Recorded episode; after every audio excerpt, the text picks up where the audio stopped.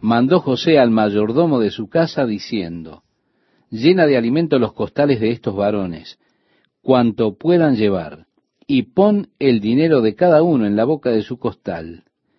Y pondrás mi copa, la copa de plata, en la boca del costal del menor, con el dinero de su trigo. Y él hizo como dijo José. Venida la mañana, los hombres fueron despedidos con sus asnos. Habiendo ellos salido de la ciudad, de la que aún no se habían alejado, dijo José a su mayordomo, levántate y sigue a esos hombres, y cuando los alcances, diles, ¿por qué habéis vuelto mal por bien? ¿Por qué habéis robado mi copa de plata? ¿No es esta en la que bebe mi señor y por la que suele adivinar? Habéis hecho mal en lo que hicisteis.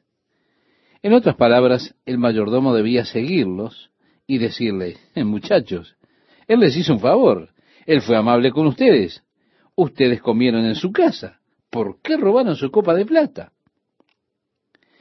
Cuando él los alcanzó, les dijo estas palabras, continúa el relato bíblico, y ellos le respondieron, ¿por qué dice nuestro Señor tales cosas? Nunca tal hagan tus siervos. He aquí, el dinero que hallamos en la boca de nuestros costales, te lo volvimos a traer desde la tierra de Canaán. ¿Cómo pues habíamos de hurtar de casa de tu Señor plata ni oro? Así que los hermanos están allí protestando, diciendo, hey, nosotros no robamos nada. ¿Qué quieres decir? ¿Por qué habríamos de hacer eso? Nosotros trajimos de vuelta el dinero que estaba en nuestras bolsas la primera vez y no tuvimos intención ninguna de robarle a tu Señor. El versículo 9 continúa diciendo, aquel de tus siervos, en quien fuere hallada la copa, que muera, y aun nosotros seremos siervos de mi Señor. Y él dijo, también ahora sea conforme a vuestras palabras, aquel en quien se hallare será mi siervo, y vosotros seréis sin culpa. En otras palabras, todos ellos prometieron ser garantes y matar a quien le encontraran la copa. Ellos dijeron, no, tomamos sus palabras, pero a quien tenga la copa, ese será siervo. El resto de ustedes quedarán sin culpa, pueden irse a casa. José estaba intentando quedarse con su hermano menor allí, para tener más tiempo con él y para hacerle saber quién era él. Continúa la Biblia diciéndonos, ellos entonces se dieron prisa y derribando cada uno su costal en tierra, abrió cada cual el costal suyo. Y buscó, desde el mayor comenzó y acabó en el menor, y la copa fue hallada en el costal de Benjamín. Entonces ellos rasgaron sus vestidos, y cargó cada uno su asno, y volvieron a la ciudad.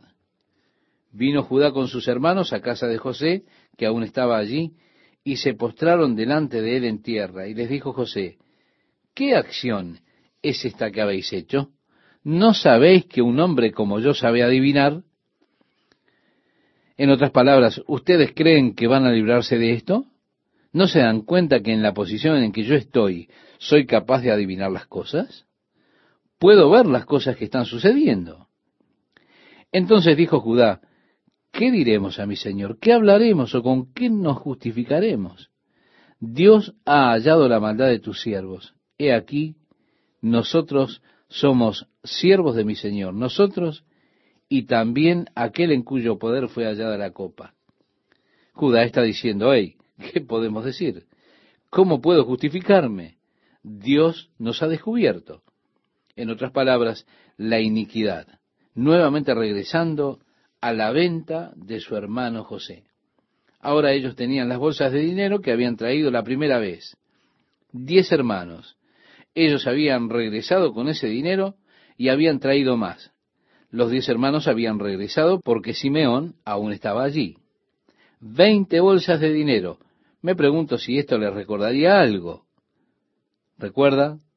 Ellos habían vendido a José por veinte piezas de plata. Y ellos dijeron, ¿qué podemos decir? Nuestra iniquidad nos ha descubierto. Así que seremos tus siervos. José respondió, nunca yo tal haga. El varón en cuyo poder fue hallada la copa, él será mi siervo. Vosotros id en paz a vuestro padre. Y yo creo que José solo está probando a sus hermanos para ver la actitud que ellos tendrán en cuanto a Benjamín. Él quería ver, ver si se desharían de él. ¿Se da cuenta? Aquí tenían la oportunidad. Muy bien, nosotros regresamos a nuestro hogar. Tú te quedas con el menor, ya nos deshicimos de otro hermano que era un agobio para nosotros, y ahora nos deshacemos de Benjamín. Cuando nuestro padre muera, nosotros heredaremos sus bienes de todas formas, así que quédate con él. Probando la actitud para ver si el tiempo había cambiado la actitud de sus hermanos. Él ya había recibido la confesión de culpa por parte de ellos. Eso era una buena señal, cuando decía nuestra iniquidad nos ha alcanzado. Y aquí ellos están diciendo, todos seremos tus siervos. José dijo, no, no tienen que ser todos ustedes mis siervos, sino solo aquel al que se le encuentre la copa. El resto de ustedes pueden regresar en paz. Entonces Judá se acercó a él y dijo, ay, Señor mío, te ruego que permitas que hable tu siervo una palabra en oídos de mi Señor y no se encienda tu enojo contra tu siervo, pues tú eres como Faraón. En otras palabras, tú eres tan grande como el Faraón. Mi Señor preguntó a sus siervos diciendo, ¿Tenéis padre o hermano? Y nosotros respondimos a mi Señor, tenemos un padre anciano y un hermano joven, pequeño aún, que le nació en su vejez, y un hermano suyo murió, y él solo quedó de los hijos de su madre. Y su padre lo ama. ¿Se da cuenta? El amor que él tenía por José ahora fue entregado a Benjamín. ¿Odiaban ellos a Benjamín por eso? ¿Sentían ellos el mismo rencor hacia Benjamín? Continúa el relato diciendo, y tú dijiste a tus siervos, traédmelo y pondré mis ojos sobre él. Y nosotros dijimos a mi señor, el joven no puede dejar a su padre porque si lo dejare, su padre morirá. Y dijiste a tus siervos, si vuestro hermano menor no desciende con vosotros, no veréis más mi rostro. Aconteció pues que cuando llegamos a mi padre tu siervo, le contamos las palabras de mi Señor y dijo nuestro padre, volved a comprarnos un poco de alimento. Y nosotros respondimos, no podemos ir. Si nuestro hermano va con nosotros, iremos, porque no podremos ver el rostro del varón si no está con nosotros nuestro hermano el menor. Entonces tu siervo mi padre nos dijo, vosotros sabéis que dos hijos me dio a luz mi mujer, y el uno salió de mi presencia y pienso de cierto que fue despedazado, y hasta ahora no lo he visto. Y si tomáis también a éste delante de mí, y le acontece algún desastre, haréis descender mis canas con dolor al Seol.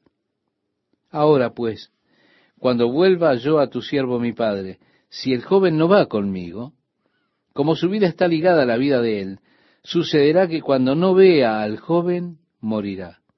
Y tus siervos, harán descender las canas de tu siervo nuestro Padre con dolor al Seol. Como tu siervo salió por fiador del joven con mi Padre, diciendo, si no te lo vuelvo a traer, entonces yo seré culpable ante mi Padre para siempre. Te ruego, por tanto, que quede ahora tu siervo en lugar del joven por siervo de mi Señor, y que el joven vaya con sus hermanos, porque ¿cómo volveré yo a mi Padre sin el joven? No podré por no ver el mal que sobrevendrá a mi padre. Se da cuenta, Judá intercede y lo hace de una manera hermosa. Él se ofrece a tomar el lugar de Benjamín. Qué cambio de actitud, qué cambio de corazón, ¿verdad? Note usted cómo él habla del amor de Jacob por Benjamín. El corazón de nuestro padre está ligado a este muchacho. Y si nosotros no lo llevamos de regreso, nuestro padre morirá. Esto muestra el amor que tenía el anciano Jacob por él. Y no muestra rencor en absoluto, sino que teniendo la intención de tomar el lugar de Benjamín, convirtiéndose en esclavo en lugar de Benjamín, muestra el corazón de Judá, el cambio que tuvo. Podríamos decir, bueno, esta es la prueba final que ha sido aprobada. José ahora sabía que los hermanos estaban realmente arrepentidos. Él ahora se daba cuenta que los sentimientos de rencor ya habían desaparecido. Él sabía que todo eso estaba en el pasado y habían aprobado la prueba de manera hermosa. Judá ofreció tomar su lugar, tomar la culpa y sufrir en lugar de Benjamín. Es interesante que de Judá habría de venir el Cristo, el león de la tribu de Judá, quien se ofreció para tomar nuestra culpa y nuestro lugar y recibir así nuestro castigo. Aquí Judá se ofrece a hacer esto por su hermano. Continúa el relato bíblico diciendo, no podía ya José contenerse delante de todos los que estaban al lado suyo y clamó, haced salir de mi presencia a todos. Y no quedó nadie con él al darse a conocer José a sus hermanos. Entonces se dio a llorar a gritos, y oyeron los egipcios, y oyó también la casa de Faraón. Y dijo José a sus hermanos, Yo soy José, ¿vive aún mi padre? Y sus hermanos no pudieron responderle porque estaban turbados delante de él. Aún no era una ocasión feliz para ellos. Ellos no sabían qué es lo que él haría. Entonces dijo José a sus hermanos, acercaos ahora a mí. Y ellos se acercaron, y él dijo, Yo soy José vuestro hermano, el que vendisteis para Egipto. Ahora pues, no os entristezcáis, ni os pese de haberme vendido acá, porque para preservación de vida me envió Dios delante de vosotros. En otras palabras, no se pongan tristes, no estén molestos con ustedes mismos por haberme vendido. La mano de Dios estuvo en todo esto. Nosotros nunca debemos estar molestos con las causas secundarias que Dios utiliza para cumplir sus propósitos primarios en nuestras vidas. Que ellos lo vendieran a José fue una causa secundaria. Y él dice, no se angustien por eso. Hey, ¿no se dan cuenta que la mano de Dios estuvo en todo este asunto? Él me envió aquí para poder preservar la vida de la familia. José podía verlo. Él tenía la ventaja de la retrospectiva. Él podía ver cómo la mano de Dios había estado en todo ese asunto. El versículo 6 nos dice, pues ya ha habido dos años de hambre en medio de la tierra y aún quedan cinco años en los cuales ni habrá arada ni ciega. Y Dios me envió delante de vosotros para preservaros posteridad sobre la tierra y para daros vida por medio de gran liberación. Así pues, no me enviasteis acá vosotros, sino Dios, que me ha puesto por padre de Faraón. Él está viendo la mano providencial de Dios en toda la experiencia. Y qué glorioso es cuando podemos ver más allá de las causas secundarias y podemos ver la providencia de la mano de Dios obrando en todas las circunstancias de nuestras vidas. Ustedes no lo han hecho, Dios lo hizo. Así fue que José se expresó a sus hermanos. Fue Dios que me envió para poder ayudar a la familia. Continúa la Biblia diciéndonos, Daos prisa, id a mi padre y decidle, así dice tu hijo José, Dios me ha puesto por Señor de todo Egipto. Ven a mí, no te detengas, habitarás en la tierra de Gosén y estarás cerca de mí tú y tus hijos, y los hijos de tus hijos, tus ganados y tus vacas, y todo lo que tienes, y allí te alimentaré, pues aún quedan cinco años de hambre, para que no perezcas de pobreza tú y tu casa, y todo lo que tienes. He aquí vuestros ojos ven, y los ojos de mi hermano Benjamín, que mi boca os habla.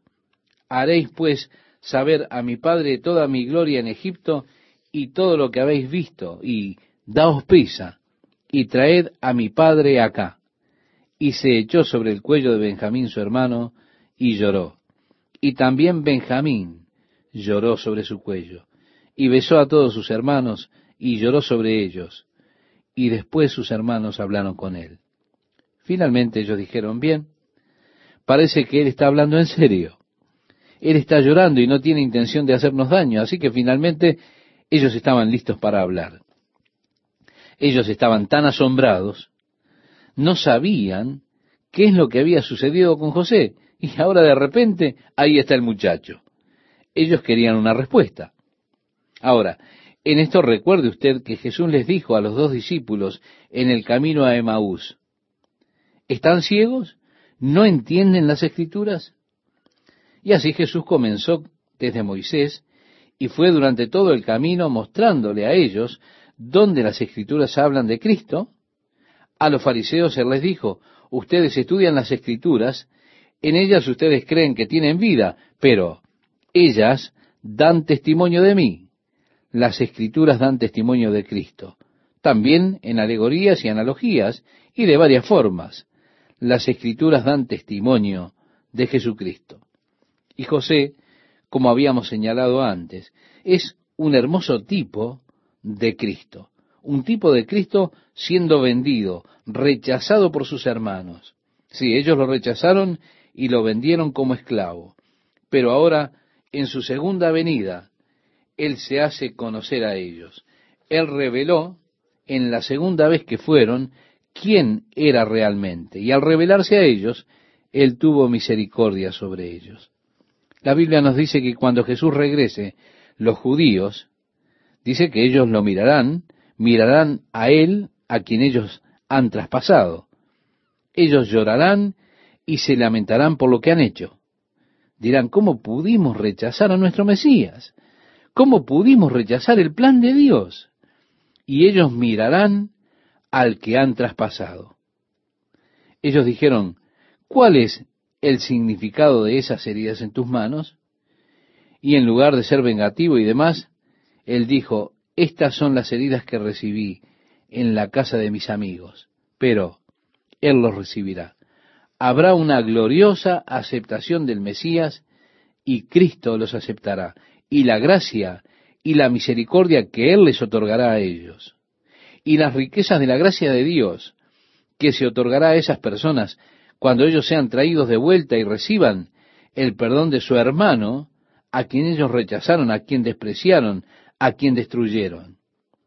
Así José revelándose a sí mismo como un tipo del futuro cuando Cristo regrese a la nación de Israel y se revele a sí mismo a ellos, y ellos le reconozcan en verdad y sea aceptado.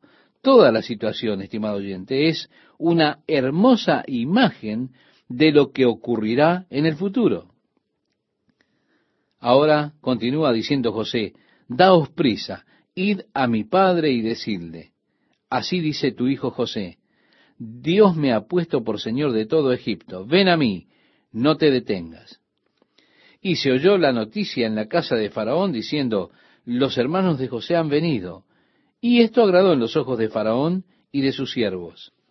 Y dijo Faraón a José, di a tus hermanos, haced esto, cargad vuestras bestias e id, volved a la tierra de Canaán, y tomad a vuestro padre y a vuestras familias, y venid a mí, porque yo os daré lo bueno de la tierra de Egipto, y comeréis de la abundancia de la tierra.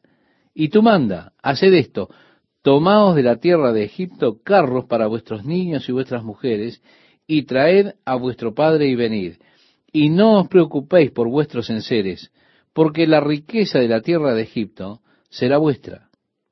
En otras palabras, nosotros reemplazaremos todo lo que tengan que dejar. Y lo hicieron así los hijos de Israel. Y les dio José carros conforme a la orden de Faraón, y les suministró víveres para el camino. A cada uno de todos ellos dio mudas de vestidos, y a Benjamín dio trescientas piezas de plata y cinco mudas de vestido. Y a su padre envió asnas cargadas de trigo y pan y comida para su padre en el camino. Su padre había enviado un poco de frutos secos y algunas almendras. Así que José envió diez asnos y diez asnas cargados con lo mejor para su padre. El verso 24 dice, y despidió a sus hermanos y ellos se fueron. Y él les dijo, no riñáis en el camino. En otras palabras, tengan un viaje seguro. Y así el relato bíblico continúa diciendo, y subieron de Egipto y llegaron a la tierra de Canaán a Jacob su padre, y le dieron las nuevas diciendo, José vive aún y él es Señor en toda la tierra de Egipto. Y el corazón de Jacob se afligió porque no los creía. Y ellos le contaron todas las palabras de José que él les había hablado, y viendo Jacob los carros que José enviaba para llevarlo, su espíritu revivió. Sí, él vio allí todo el botín y el espíritu de Jacob entonces revivió, estimado oyente.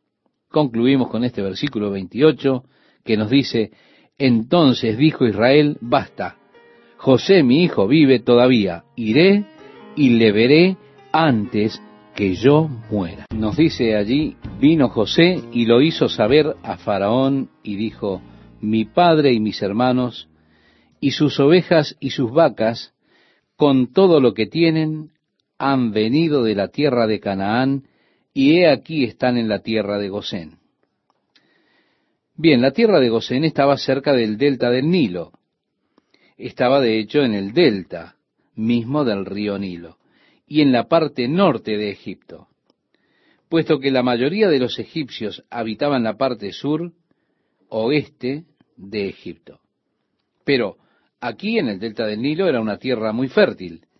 Era maravillosa para que el ganado pastara y bueno, a los egipcios no les preocupaba mucho el ganado y el pastoreo de ovejas. Así que esta era un área que no tenía mucha población puesto que los egipcios se fueron y ese lugar era muy fértil. Fue así que José puso a su familia en esta área, allí en la tierra de Gosén. Y continúa el relato diciéndonos, y de los postreros de sus hermanos, tomó cinco varones y los presentó delante de Faraón. Y Faraón dijo a sus hermanos, ¿cuál es vuestro oficio? Y ellos respondieron a Faraón, pastores de ovejas son tus siervos, así nosotros como nuestros padres. Bien, los pastores eran una abominación para los egipcios por alguna razón. Con todo, hay un periodo en la historia egipcia en donde tenían faraones que eran llamados los reyes Ixos. Ixos significa pastores. Se piensa que en este tiempo que José y los hijos de Israel estuvieron allí en Egipto, existió esta dinastía de los Ixos. Por lo tanto, en este tiempo en particular, no había un sentimiento en contra de los pastores, como usualmente existió en Egipto. Continúa la Biblia diciendo, dijeron además a Faraón, para morar en esta tierra hemos venido. En otras palabras, no estamos viniendo en calidad de inmigrantes. No estamos tratando de mudarnos y encargarnos de su tierra. Nuestro propósito no es permanecer aquí. Simplemente venimos por una estadía temporal en esta tierra. Señalando así el hecho de que ellos eran pastores y mostrando el hecho de que ellos habían traído sus propios rebaños y su propio ganado, y no venían para inmigrar a la tierra, sino para estar por un tiempo. Ahora bien, ellos no debían saber cuánto tiempo esto iba a tomar. Todo depende si leían las escrituras o no. Ahora, si ellos mismos leían las escrituras, ellos hubiesen sabido que estarían allí en Egipto 400 años. Esto es un tiempo bastante prolongado, ¿verdad? Pero recuerde usted en el capítulo 15 de Génesis, cuando Abraham vio esta visión. Él había cortado los carneros en pedazos y así los puso delante del Señor, y allí estuvo luchando con las aves todo el día porque ellas trataban de comerse la carroña. Luego en la noche, un miedo a la oscuridad vino sobre Abraham, y él vio el fuego como si fuese entre las piezas del sacrificio. Luego el Señor le explicó a Abraham qué era lo que estaba sucediendo allí en ese momento. Y le dijo cómo sus descendientes iban a descender a Egipto y estarían allí por cuatrocientos años. Pero luego Dios les traería de regreso con gran abundancia y demás. Así que cuatrocientos años en Egipto era de hecho algo que Dios ya había revelado a Abraham. Era una parte del registro profético una parte de las escrituras. Y ellos habían estado conociendo las escrituras. Hubieran sabido entonces que el tiempo de estadía en Egipto sería de 400 años. Esto, por supuesto, es el cumplimiento de esa profecía que Dios le había dado a Abraham en el libro de Génesis.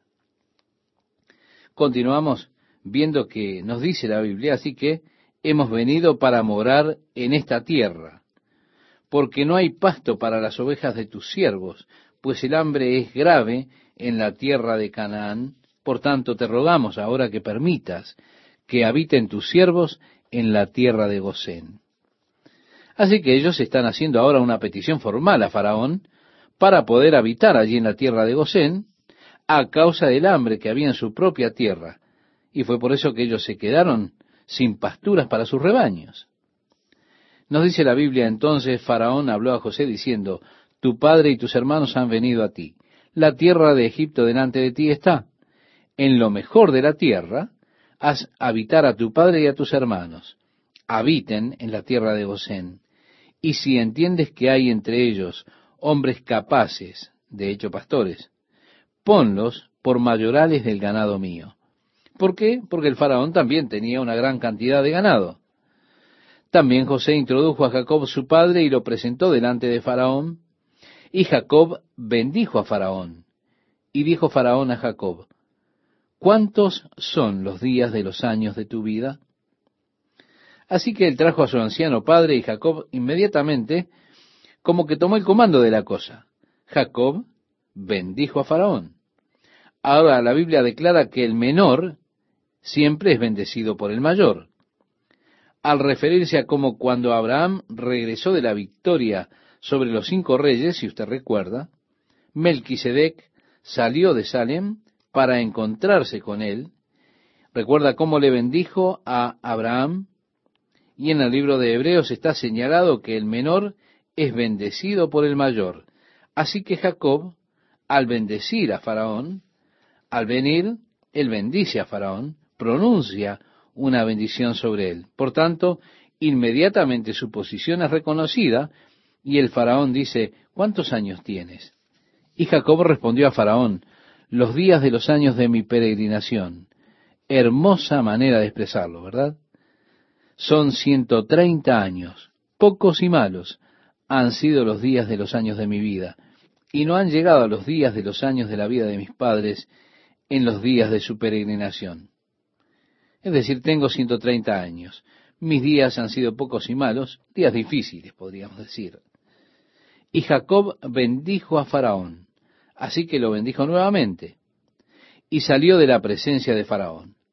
Así José hizo habitar a su padre y a sus hermanos, y les dio posesión en la tierra de Egipto, en lo mejor de la tierra, en la tierra de Ramesés, como mandó Faraón.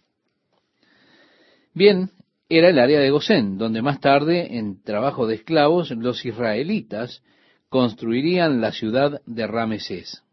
Así que, en el área del delta del río Nilo, la buena tierra de pasturas especialmente, allí fue donde se establecieron. Nos dice la Biblia, y alimentaba a José, a su padre y a sus hermanos, y a toda la casa de su padre con pan, según el número de los hijos. No había pan en toda la tierra, y el hambre era muy grave, por lo que desfalleció de hambre la tierra de Egipto y la tierra de Canaán. Y recogió José todo el dinero que había en la tierra de Egipto y en la tierra de Canaán por los alimentos que de él compraban y metió José el dinero en casa de Faraón.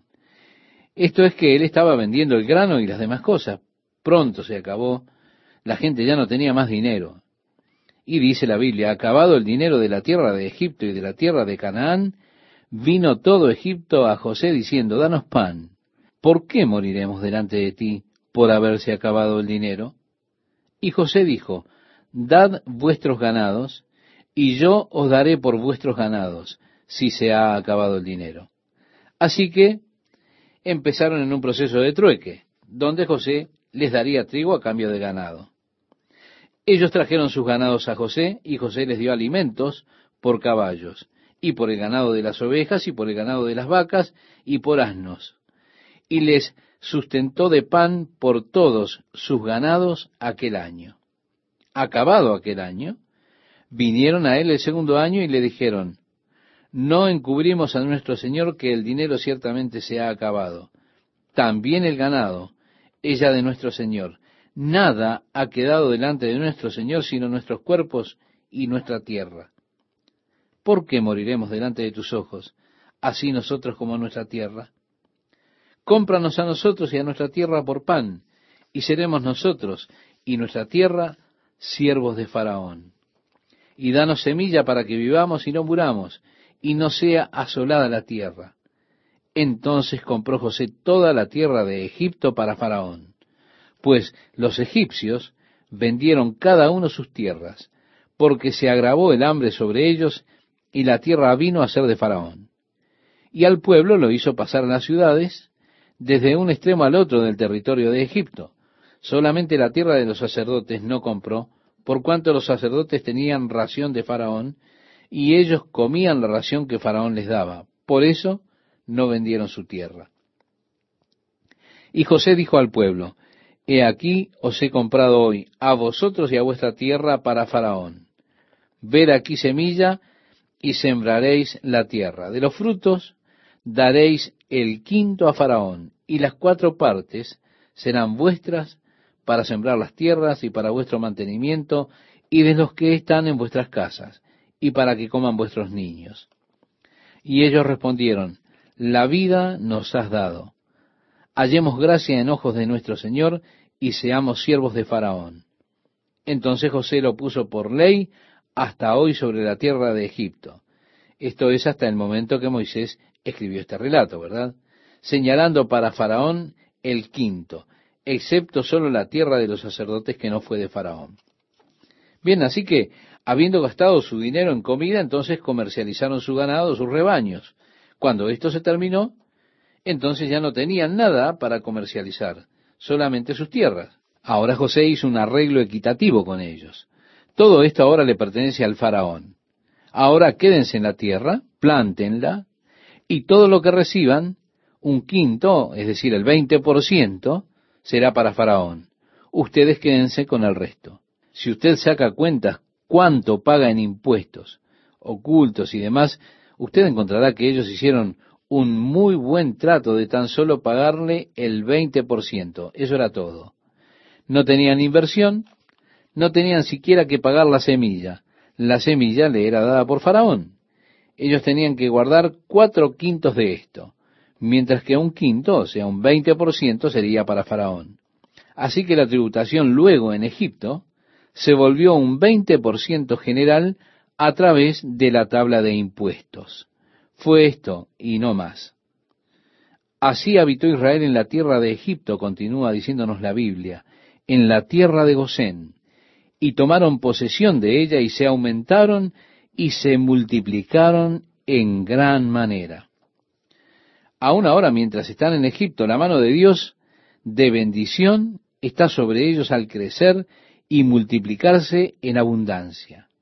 Sí, multiplicarse abundantemente. Se multiplicaron en una proporción de 6% al año por un tiempo y luego se redujo. Ellos permanecieron en Egipto por 400 años. Cuando ellos dejaron Egipto, había cerca de dos millones de ellos como población que salieron de Egipto. Así que 70 fueron los que descendieron a Egipto.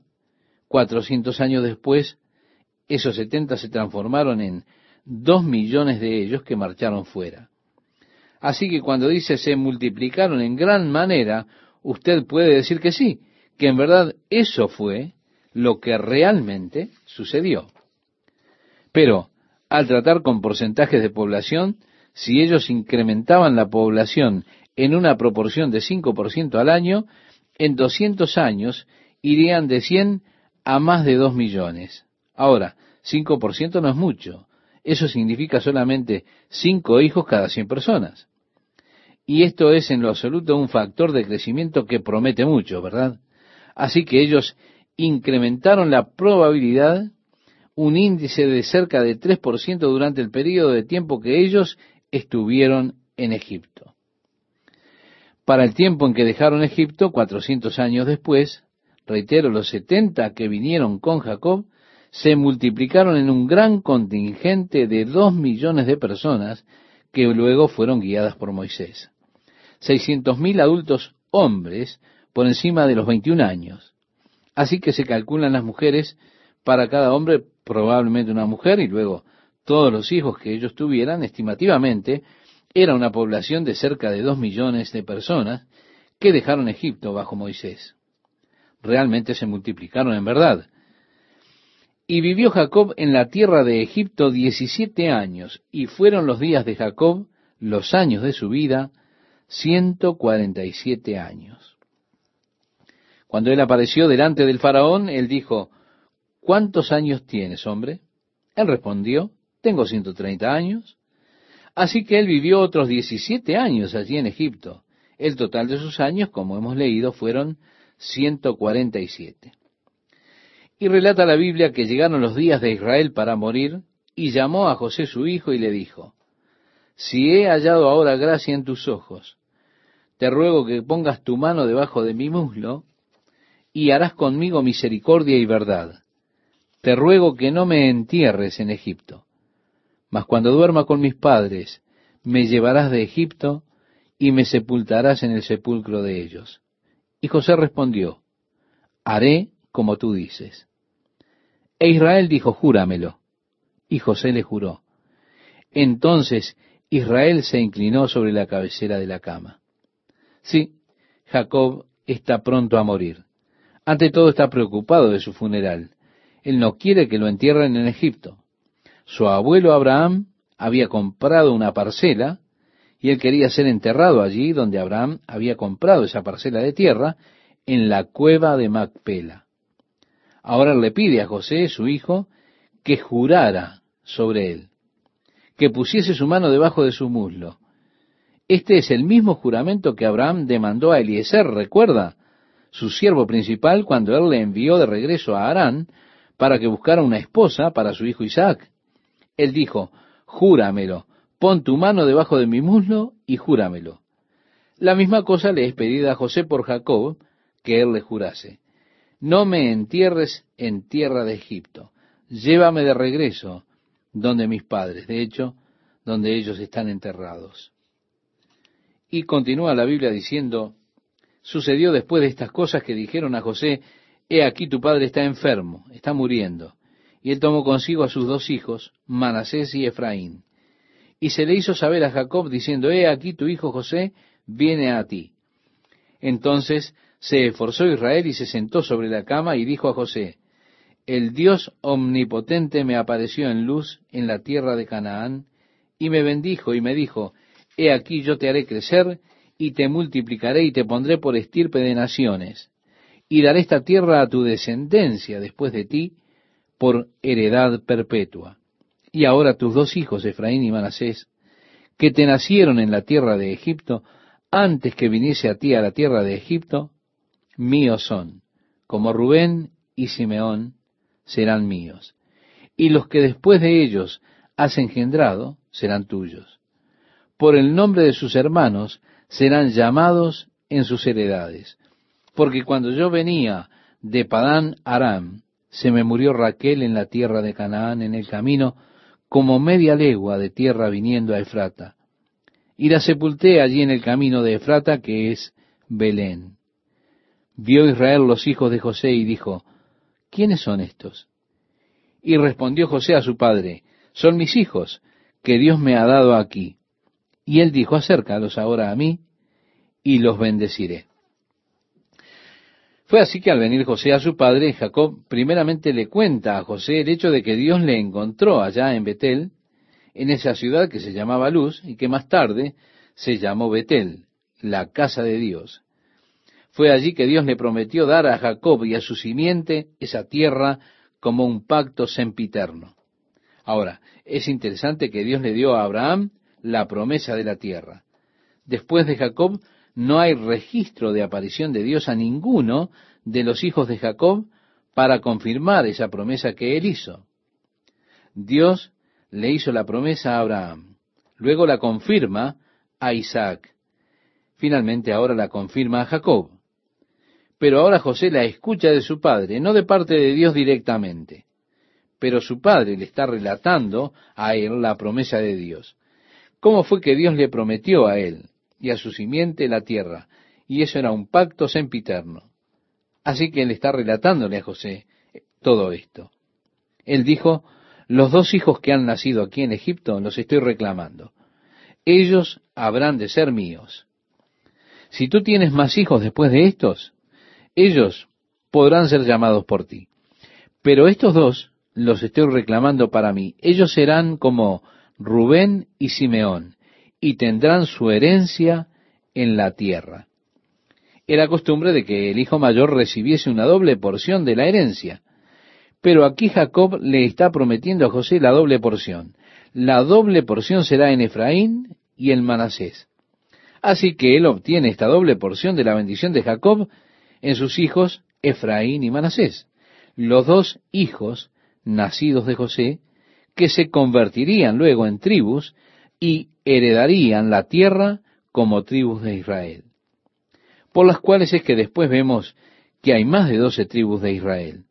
Así que las doce tribus de Israel, aunque en realidad vemos que fueron trece tribus, de hecho, o posiblemente si la tribu de José existió como una tribu separada de Efraín y Manasés. Usted entonces tendría catorce tribus.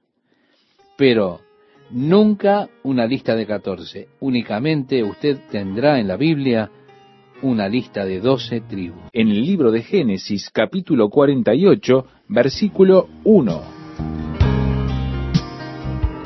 Sin dudas, estimado oyente, los ojos de Jacob ya estaban fallando. Él solo vio la figura borrosa de los hijos de José, que en ese momento probablemente tendrían aproximadamente 20 años. No eran niños pequeños. Jacob ve a estos dos y dice, ¿quiénes son estos? José respondió, estos son mis dos hijos, Efraín y Manasés. Y entonces Israel, nos dice el relato bíblico, les hizo pues acercarse a él. Y les besó y les abrazó y dijo Israel a José, no pensaba yo ver tu rostro, y he aquí Dios me ha hecho ver también a tu descendencia. Entonces José los sacó de entre sus rodillas y se inclinó a tierra. Y los tomó José a ambos, Efraín a su derecha, a la izquierda de Israel, y Manasés a su izquierda, a la derecha de Israel, y los acercó a él. Entonces Israel extendió su mano derecha y la puso sobre la cabeza de Efraín, que era el menor, y su mano izquierda sobre la cabeza de Manasés, colocando así sus manos adrede, aunque Manasés era el primogénito. Así que al traer José a sus dos hijos, a su padre, de manera que ellos recibieran la bendición de su padre, él los trajo para que Jacob colocara su mano derecha sobre Manasés y su mano izquierda sobre Efraín, debido a que Manasés era el mayor, y por ende la primera bendición sería para el hijo mayor. Pero el anciano Jacob cruzó sus manos y colocó su mano derecha sobre Efraín y su mano izquierda sobre Manasés y comenzó a bendecirlos. José dijo, espera un momento, padre, te has equivocado. Y él dijo, déjame, hijo mío, sé lo que estoy haciendo. Así que Efraín fue bendecido y se le dio un lugar de prominencia sobre Manasés, a pesar de no ser el primogénito. Ahora bien, esta no es la primera vez que sucede esto, incluso con el mismo Jacob, el anciano que ahora estaba haciendo esto. Él, por ejemplo, no era el primogénito. Su hermano Esaú era el mayor, y aún así la bendición le fue dada a él. Ahora él está haciendo lo mismo con sus nietos, cruzando sus manos y pronunciando la mayor bendición sobre Efraín. Y bendijo a José diciendo, el Dios en cuya presencia anduvieron mis padres Abraham e Isaac, el Dios que me mantiene desde que yo soy hasta este día. Es una frase interesante, ¿verdad? Reconociendo que su provisión había venido directamente de Dios. Seguramente que él también estuvo trabajando. Y por cierto que él estuvo allí cuidando el ganado, las ovejas y demás, pero si Dios no me sustenta, no seré sustentado. Dios lo había mantenido a él todos los días de su vida. El ángel que me liberta de todo mal, concluye el versículo 16. Esto es interesante. Él bendijo a José y dijo, el Dios en cuya presencia anduvieron mis padres Abraham e Isaac. O sea, Dios el Padre, el Dios que me mantiene desde que yo soy hasta este día. Esta debió ser la obra del Espíritu Santo en el ministerio a los santos. Pero agrega el ángel que me liberta de todo mal. Y esto tiene que ver con la obra de Jesucristo el Redentor. Así que, estimado oyente, usted tiene allí a la Trinidad de Dios mencionada en la oración de Jacob. El Dios en cuya presencia anduvieron mis padres, Abraham e Isaac. El Dios que me mantiene desde que yo soy hasta este día, el ángel que me liberta de todo mal. Bendiga a estos jóvenes y sea perpetuado en ellos mi nombre y el nombre de mis padres Abraham e Isaac, y multiplíquense en gran manera en medio de la tierra. Pero viendo José que su padre ponía la mano derecha sobre la cabeza de Efraín, le causó esto disgusto, y asió la mano de su padre para cambiarla de la cabeza de Efraín a la cabeza de Manasés. Y dijo José a su padre, No así, padre mío, porque este es el primogénito, pon tu mano derecha sobre su cabeza. Mas su padre no quiso y dijo, Lo sé, hijo mío, lo sé. También él vendrá a ser un pueblo, y será también engrandecido, pero su hermano menor será más grande que él, y su descendencia formará multitud de naciones.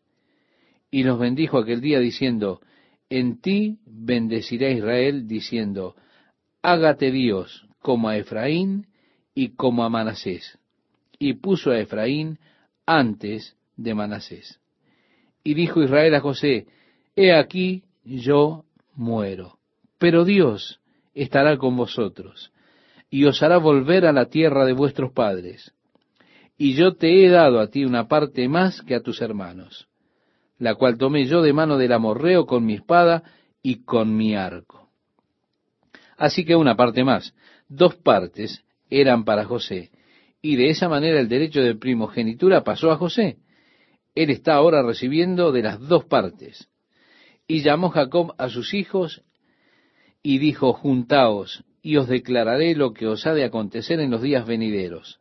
Juntaos y oíd, hijos de Jacob, y escuchad a vuestro padre, Israel. Rubén. Y los muchachos ahora, de pie alrededor de la cama de Jacob, probablemente están allí por orden de nacimiento. Rubén, tú eres mi primogénito, mi fortaleza y el principio de mi vigor, principal en dignidad, principal en poder, impetuoso como las aguas. No serás el principal. Debía ser Rubén el primogénito.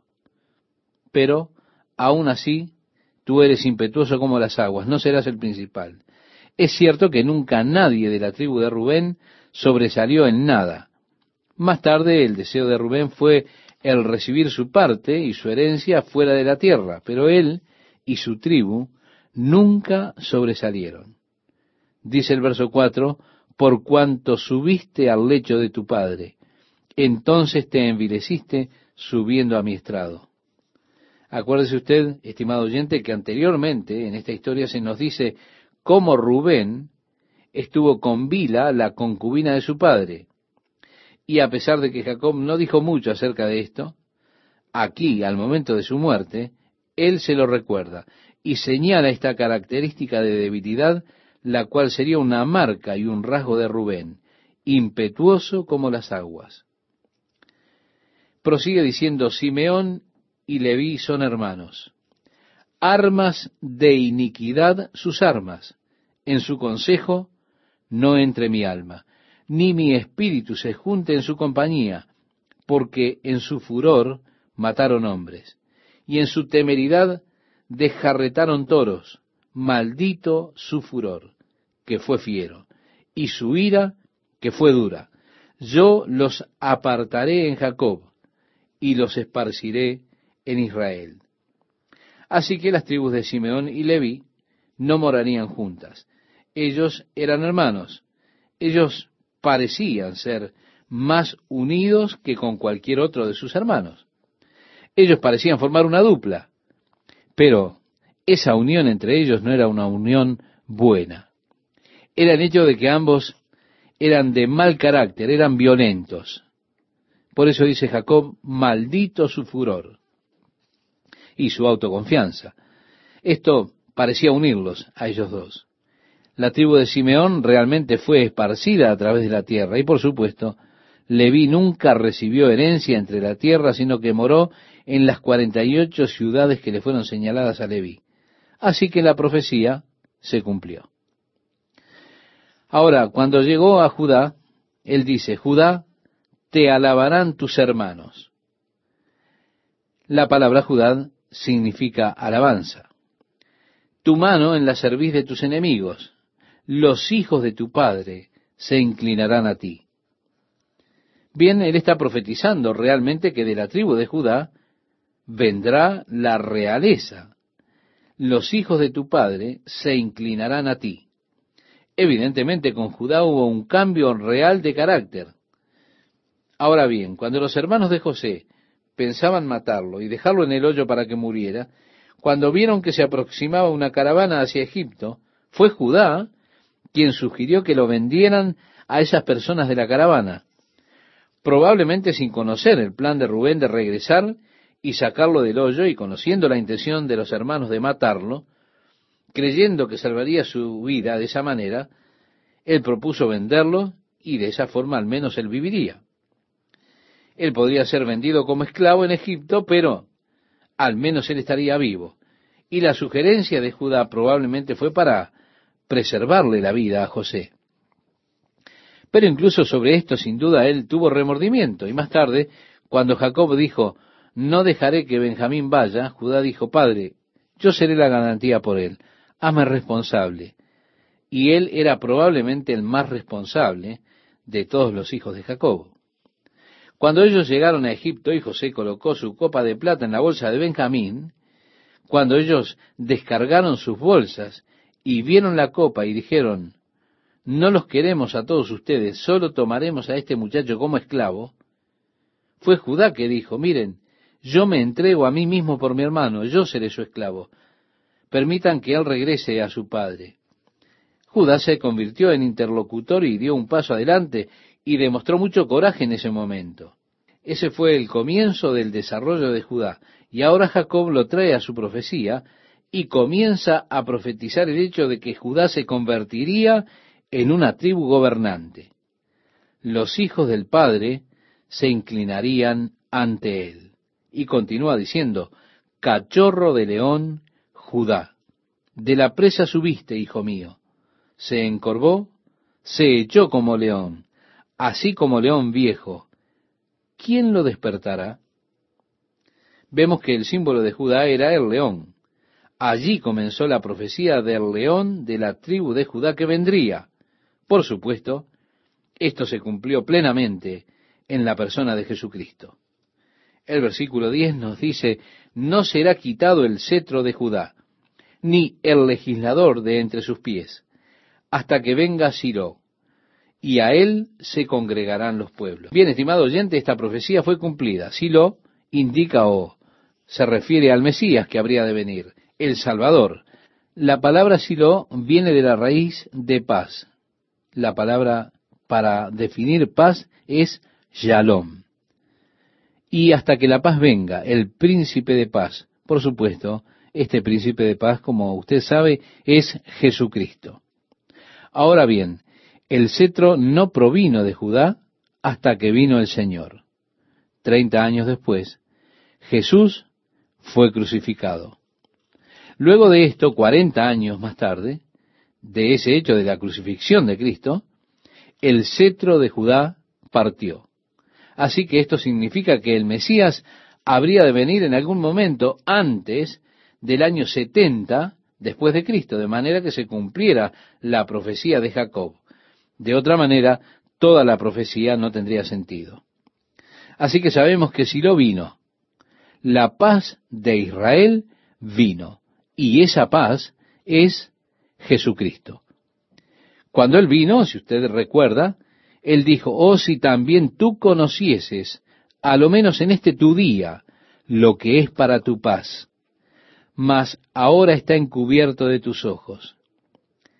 El día de su venida como Mesías, el día oficial de su venida como Mesías, era ese.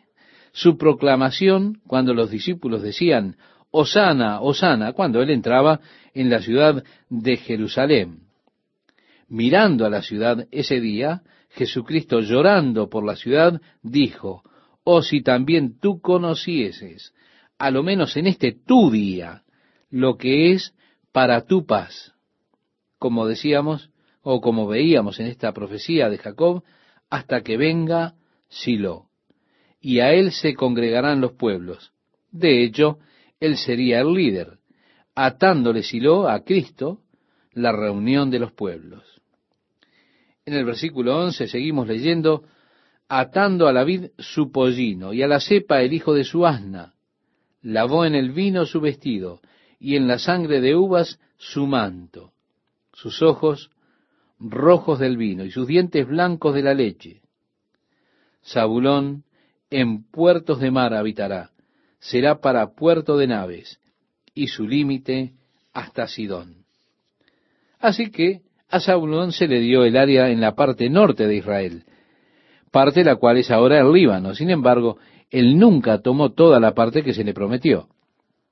En cuanto a Isaacar nos dice, asno fuerte que se recuesta entre los apriscos, y vio que el descanso era bueno y que la tierra era deleitosa, y bajó su hombro para llevar, y sirvió en tributo.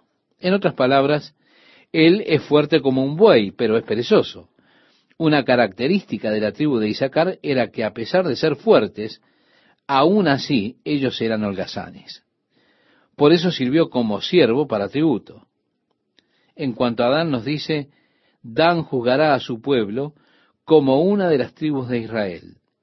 Será Dan serpiente junto al camino, víbora junto a la senda, que muerde los talones del caballo y hace caer hacia atrás al jinete. La palabra Dan significa juez. Dan, por supuesto, heredaba la parte más al norte, en el área justo en la base del monte Hermón, allí en el área en que hoy en día es el valle de Ula, que se encuentra entre las montañas del Líbano y las alturas del Golán. Este valle de la parte superior del Jordán, sobre el mar de Galilea, era allí donde la tribu de Dan se estableció. Las ruinas de la ciudad de Dan están a unos siete u ocho kilómetros desde la base del monte Hermón, así que usted tiene una vista despejada desde la parte superior del valle. Y Dan era una tribu ruda y protegió a la nación de Israel de los ataques de las naciones que venían desde el norte. Ahora, aquí en medio de todo el asunto, el versículo 18, no está relacionado a ninguna de las profecías de sus hijos. Jacob declara, Tu salvación esperé, oh Jehová. Cuando menciona a Jehová, es también el nombre Jesús. He esperado por Jesús, podríamos decir. Jehová, o la salvación del Señor o la salvación de Jehová. Es interesante que esta es la primera vez que se menciona la palabra salvación en la Biblia. En el verso 19 vemos lo que se refiere a Gad, y dice así, Gad, que significa ejército, dice Gad, ejército lo acometerá, mas él acometerá al fin. Gad, nuevamente con los rubenitas, tendrán su herencia fuera de la tierra de Israel. Y ellos vencieron anteriormente, pero la profecía es que al final ellos vencerán. El pan de hacer será sustancioso, y él dará deleites al rey. Eso se nos dice en cuanto a la tribu de Aser. Así que tenemos la tribu de los panaderos, aquellos que están en la industria del pan, haciendo bocados exquisitos. Algunos de la tribu de Aser sin duda están allí hoy porque sin duda es el mejor pan y son las mejores masas que usted jamás haya comido en su vida. En cuanto a Nestalí, dice, sierva suelta, que pronunciará dichos hermosos. Rama fructífera es José, rama fructífera junto a una fuente, cuyos vástagos se extienden sobre el muro. Le causaron amargura, le asaetearon y le aborrecieron los arqueros, mas su arco se mantuvo poderoso, y los brazos de sus manos se fortalecieron, por las manos del fuerte de Jacob, por el nombre del pastor, la roca de Israel, por el Dios de tu Padre, el cual te ayudará, por el Dios omnipotente, el cual te bendecirá con bendiciones de los cielos arriba, con bendiciones del abismo que está abajo, con bendiciones de los pechos y del vientre. Las bendiciones de tu Padre fueron mayores que las bendiciones de mis progenitores. Hasta el término de los collados eternos serán sobre la cabeza de José. Y allí vemos a José separado de sus hermanos, un hermoso ser individual. La mayor bendición fue pronunciada sobre él. Él es una rama fructífera. Él sería una persona fructífera. Las tribus de Efraín y Manasés llegaron a ser grandes y fructíferas tribus. Como dice, rama fructífera junto a una fuente, cuyos vástagos se extienden sobre el muro. Así que no solo está siendo bendecido, sino que es de bendición para otros. Y a pesar de que él debió pasar por grandes pruebas, y soportó grandes pruebas, le causaron amargura, le asaetearon, le aborrecieron los arqueros. Todas esas flechas de odio, de amargura, de celos, de envidia, de tentación, de falso aprisionamiento, de mentiras, fueron en contra de José. Aún así, su cabeza permaneció firme. Y él no fue vengativo. Él no devolvió el golpe. Él dejó el juicio a Dios que es a quien pertenece, poniendo así la otra mejilla. Su arco se mantuvo poderoso, y el secreto de su fuerza era que su mano, sus manos, eran poderosas por la poderosa mano de Jehová. Sí, Dios estaba sosteniendo su mano. Dios le daba la capacidad de refrenarse, de contenerse. Su capacidad no era algo natural, era una capacidad realmente sobrenatural. ¿Por qué? Porque él estaba siendo sostenido por Dios en esa abnegación. Benjamín es lobo arrebatador. A la mañana comerá la presa y a la tarde repartirá los despojos. Sí, Benjamín era rudo. Era una de las tribus más rudas en Israel. Eran grandes guerreros. Su carrera estuvo marcada por el desastre. Fueron eliminados al menos una vez como una tribu en Israel por causa de la maldad. Todas las tribus de Israel se congregaron contra Benjamín y a duras penas pudieron derrotarles, si ellos eran realmente muy duros. De Benjamín vino el primer rey de Israel, Saúl. De Benjamín vino el gran apóstol Pablo personajes duros en verdad, capaces de resistir más allá de las capacidades normales de resistir de una persona. La tribu de Benjamín. Continúa la lectura diciendo, todos estos fueron las doce tribus de Israel. Y esto fue lo que su padre les dijo al bendecirlos. A cada uno por su bendición los bendijo. Les mandó luego y les dijo, yo voy a ser reunido con mi pueblo sepultadme con mis padres en la cueva que está en el campo de Efrón el Eteo, en la cueva que está en el campo de Macpela, al oriente de Mamre, en la tierra de Canaán, la cual compró Abraham con el mismo campo de Efrón el Eteo para heredad de sepultura. Allí sepultaron a Abraham y a Sara su mujer. Allí sepultaron a Isaac y a Rebeca su mujer. Allí también sepulté yo a Lea. La compra del campo y de la cueva que está en él fue de los hijos de Het. Y cuando acabó Jacob de dar mandamientos a sus hijos, encogió sus pies en la cama y expiró, y fue reunido con sus padres. Así que esta es su acción previa a la muerte, estimado oyente, este pronunciamiento del futuro de sus hijos. Y como le dijo a José, júrame que no me enterrarás en Egipto, sino en mi propia tierra y José juró. Ahora, él está pidiendo la misma cosa para sus hijos. Miren, entiérrenme allí en la cueva que Abraham compró donde enterré a Lea. Quiero ser enterrado con ella, pónganme allí. Es interesante el amor que tenía Jacob por Raquel. Pero él no deseó ser enterrado en la tumba de Raquel, que estaba allí cerca de Belén. Él dijo, allí también sepulté yo a Lea en la cueva de Macpela. Habiendo dicho esto, encogió las piernas y eso fue todo. Él se fue. Seguimos leyendo y nos dice la Biblia, entonces se echó José sobre el rostro de su padre y lloró sobre él y lo besó. Y mandó José a sus siervos, los médicos, que embalsamasen a su padre. Y los médicos embalsamaron a Israel. Y le cumplieron cuarenta días, porque así cumplían los días de los embalsamados. Y lo lloraron los egipcios, setenta días. El proceso de embalsamado llevaba 40 días precisamente. Y el periodo de lamentación en Egipto por una gran persona era de 70 días. Así que ellos cumplieron con la tradición. Sería interesante si usted pudiese encontrar la cueva de Macpela, porque aunque usted no encontraría ningún resto de Abraham, Isaac y sus esposas, seguramente encontraría un ataúd y el cuerpo momificado de Jacob aún existiendo allí. Así que sería interesante, ¿verdad? Si usted pudiera toparse con la cueva de Macpela y descender allí y ver la momia de Jacob.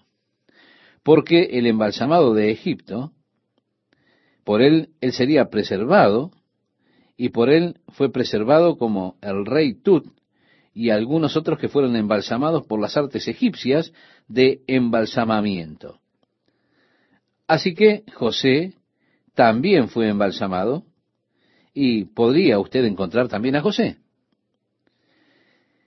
Dice la Biblia, y pasados los días de su luto, habló José a los de la casa de Faraón diciendo, si he hallado ahora gracia en vuestros ojos, os ruego que habléis en oídos de Faraón diciendo, mi padre me hizo jurar diciendo, he aquí que voy a morir, en el sepulcro que cavé para mí en la tierra de Canaán, allí me sepultarás. Ruego, pues, que vaya yo ahora y sepulte a mi padre, y volveré. Y Faraón dijo, ve y sepulta a tu padre como él te hizo jurar. Ahora, aunque él fue enterrado en una cueva y no necesitaron excavar la tumba, con todo, en estas tumbas, ellos excavaban nichos en los muros y ponían los cuerpos en esos nichos allí en la pared. Quizá usted ha visitado las catacumbas de Roma. Lo ha visto eso allí, los nichos en las paredes que ellos excavaban para los cuerpos. Lo mismo también ocurría en Israel. Hay cuevas justo arriba en la cumbre del Monte de los Olivos, debajo del Hotel Intercontinental, por ejemplo. Allí hay una interesante cueva de sepultura y todos esos nichos en la pared de la cueva, los cuales cavaron para varias personas que en el pasado fueron enterradas en ellos. Fue así que él cavó su propio nicho, y fue allí donde él dice, en el sepulcro que cavé para mí. Si él, Jacob, había cavado su propio nicho en su cueva cuando cavó el nicho de Lea él probablemente cavó su propio nicho para ser enterrado con ella en esa caverna. Así que José está ahora pidiéndole al faraón el permiso. Y por supuesto ellos en este tiempo se habían vuelto una parte muy importante en toda la prosperidad egipcia. Los egipcios probablemente no querrían que ellos se fueran precisamente en este momento. Así que, para asegurar el hecho de que ellos no están emigrando, de regreso a Canaán, él les está pidiendo permiso para ir a enterrar a su padre, pero con la certeza de que regresará nuevamente a la tierra. Él dijo, y volveré. Él declara en el versículo 5 esto. Entonces el faraón dijo, ve y entierra a tu padre como él te ha hecho jurar. Entonces José subió para sepultar a su padre, continuamos con la lectura, y subieron con él todos los siervos de Faraón, los ancianos de su casa, y todos los ancianos de la tierra de Egipto, y toda la casa de José y sus hermanos, y la casa de su padre. Solamente dejaron en la tierra de Gosén sus niños y sus ovejas y sus vacas. Fue así que ellos no llevaron a los niños, sino que todos los adultos fueron. Por supuesto, dejar a sus hijos y los rebaños era una de las más grandes garantías que tenían los egipcios de que ellos no emigrarían, sino que iban únicamente al entierro. Bien, concurrió a este entierro una gran multitud. Subieron también con él carros y gente de a caballo, y se hizo un escuadrón muy grande, y llegaron hasta la era de Atad, que está al otro lado del Jordán, continúa el relato bíblico. Ellos subieron, de hecho vinieron por la parte oriental, atravesando el Mar Rojo por la parte oriental del Mar Muerto, al área donde José cruzó, allí cerca de Jericó. Y de Jericó apareció el paso hacia Jerusalén, girando a la izquierda, aparece el área de Belén, a través del valle de Escol y Hebrón, donde existía, donde estaba la cueva. Fue así que ellos llegaron a los bancos del este de Jordania, porque hay más fuentes de agua en los bancos del este. Apareció luego el banco oeste del Mar Muerto. Debe haber sido un viaje muy largo, un viaje duro, sin agua, porque hay muy pocos afluentes de agua que vienen al Mar Muerto desde el lado oeste. Pero hay allí algunos buenos manantiales y fuentes en el lado este del Mar Muerto. Así que esto es por lo que ellos hicieron su camino por ese lado. Luego cruzaron el río Jordán en el lado norte del Mar Muerto y luego fueron hacia arriba. Como dije, ese valle hacia Jerusalén está cruzando a través de Belén y a través del valle de Escol hacia Hebrón, en donde Jacob fue enterrado. Luego ellos se detuvieron para una pequeña ceremonia en el lado este del río Jordán. Y dice la Biblia, y endecharon allí con grande y muy triste lamentación. Y José hizo a su padre duelo por siete días. Y viendo los moradores de la tierra, los cananeos, el llanto en la era de Atad, dijeron, llanto grande es este de los egipcios. Por eso fue llamado su nombre Abel Misrahim, que está al otro lado del Jordán. Así que ellos, por supuesto, no sabían probablemente que era de hecho Jacob a quien su hijo José llevaba. Ellos quizá calcularon que todos eran egipcios. Y dice la Biblia, hicieron pues sus hijos con él según les había mandado, pues lo llevaron sus hijos a la tierra de Canaán y lo sepultaron en la cueva del campo de Macpela, la que había comprado Abraham, con el mismo campo para heredad de sepultura de Efrón el Eteo, al oriente de Mamre. Y volvió José a Egipto, él y sus hermanos, y todos los que subieron con él a sepultar a su padre después que lo hubo sepultado. Ahora, este fue el deseo de Jacob. Y fue probablemente eso, un deseo. Pero esto expresó su fe. La fe de Jacob, que esa es la tierra que Dios les había dado aquí. Así que Jacob, por fe, hizo mención de sus huesos antes de que él muriera pidiendo que lo enterraran de vuelta en la tierra. Esto es realmente un sello de fe. Pero realmente fue poner sobre la familia una carga que pensamos era innecesaria. Llevar un cuerpo todo el camino desde Egipto hasta Hebrón para enterrarlo allí, qué esfuerzo y carga innecesaria podemos pensar que él está poniendo ahora sobre su familia. Pero tenemos que reconocer que hay un propósito especial para esto. Así que fue esto una expresión de fe por parte de Jacob. Esta era la tierra que Dios le había prometido. Esa es la tierra donde quiero ser enterrado, dijo Jacob. Pero, estimado oyente, déjeme decirle algo. Dios no me ha prometido ninguna tierra, así que no me preocupa dónde me vayan a enterrar, porque pienso que hacemos mucho, demasiado lío por esta vieja casa. Una vez que el Espíritu ha partido, todo lo que nos queda, o todo lo que queda aquí es un recipiente vacío. Es la carpa en la cual la persona vivía. Pero ahora tendremos un edificio de Dios, no hecho de manos, eterno en los cielos. Y yo pienso que hacemos mucho, demasiado escándalo por esta vieja tienda. Seguramente lloramos, y no hay nada de malo en llorar, porque cuando alguien parte lo vamos a extrañar no podemos ayudar sino extrañándolos. No hay nada de pecado o nada malo en lamentar y llorar porque una persona amada ha sido sacada de nosotros. Pero para hacer un gran lío sobre su cuerpo, para que todos se molesten, porque el ataúd simplemente no es lo que usted quería, o la florería no puso las flores correctamente, o tener algo a la antigua, yo creo que eso es una vergüenza. En poco tiempo, si es que tenemos tiempo, el cuerpo, la tienda, habrá de regresar al polvo nuevamente. Pero esa tienda no soy yo. Nunca he sido yo. Esa tienda ha sido el lugar donde yo he estado viviendo. Ahora aprendemos a relacionar a las personas con el cuerpo. Y eso es legítimamente así. Pero una vez que el espíritu de la persona parte del cuerpo, ya no lo debemos relacionar más a ese cuerpo. Dice la Biblia, mirad, les muestro un misterio. No todos dormiremos. Todos seremos transformados en un momento, en un pestañear. Y créame, estimado oyente, yo anhelo ese momento. Continúa Génesis diciéndonos, viendo los hermanos de José que su padre era muerto, dijeron, quizá nos aborrecerá José y nos dará el pago de todo el mal que le hicimos. En otras palabras, ellos pensaron, Él se va a vengar ahora. Él nos requerirá a todos nosotros por ese mal que hicimos.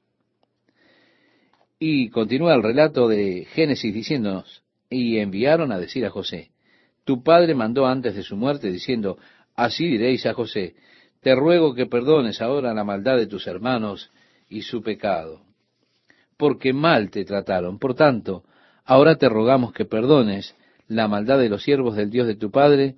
Y José lloró mientras hablaban. Sí, enviaron mensajeros a José diciéndole, tu padre Jacob, antes de morir, dijo, oigan, traten bien a sus hermanos, ¿lo harán? Y los hermanos vinieron y dijeron, ustedes saben, oigan, somos los siervos del Dios de sus padres, por favor, ustedes se dan cuenta, perdónanos por las cosas que te hemos hecho. Pero dice, y José lloró delante de ellos. Vinieron también sus hermanos y se postraron delante de él y dijeron, Henos aquí por siervos tuyos. Y les respondió José, no temáis. ¿Acaso estoy yo en lugar de Dios? Esta es una frase muy iluminadora porque muestra que José tenía una estimación muy clara de las cosas. Esto es que el juicio pertenece solo a Dios. Por eso él pregunta, ¿estoy yo en lugar de Dios? ¿Estoy en el lugar de dar la retribución? ¿Estoy yo en la posición de hacer juicio? En otras palabras, ¿estoy en la posición de traer venganza sobre ustedes? Si Dios dijo, mía es la venganza, yo daré el pago, dice el Señor.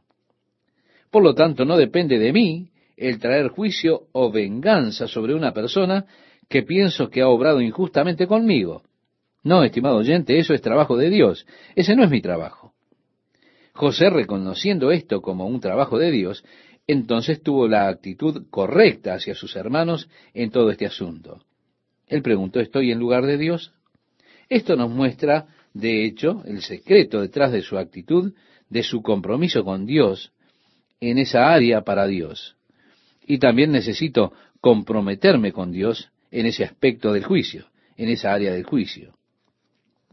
Sí, hay personas que dirán cosas horribles contra usted si usted hace alguna cosa. Si usted no hace nada, evidentemente nadie ha de decir nada.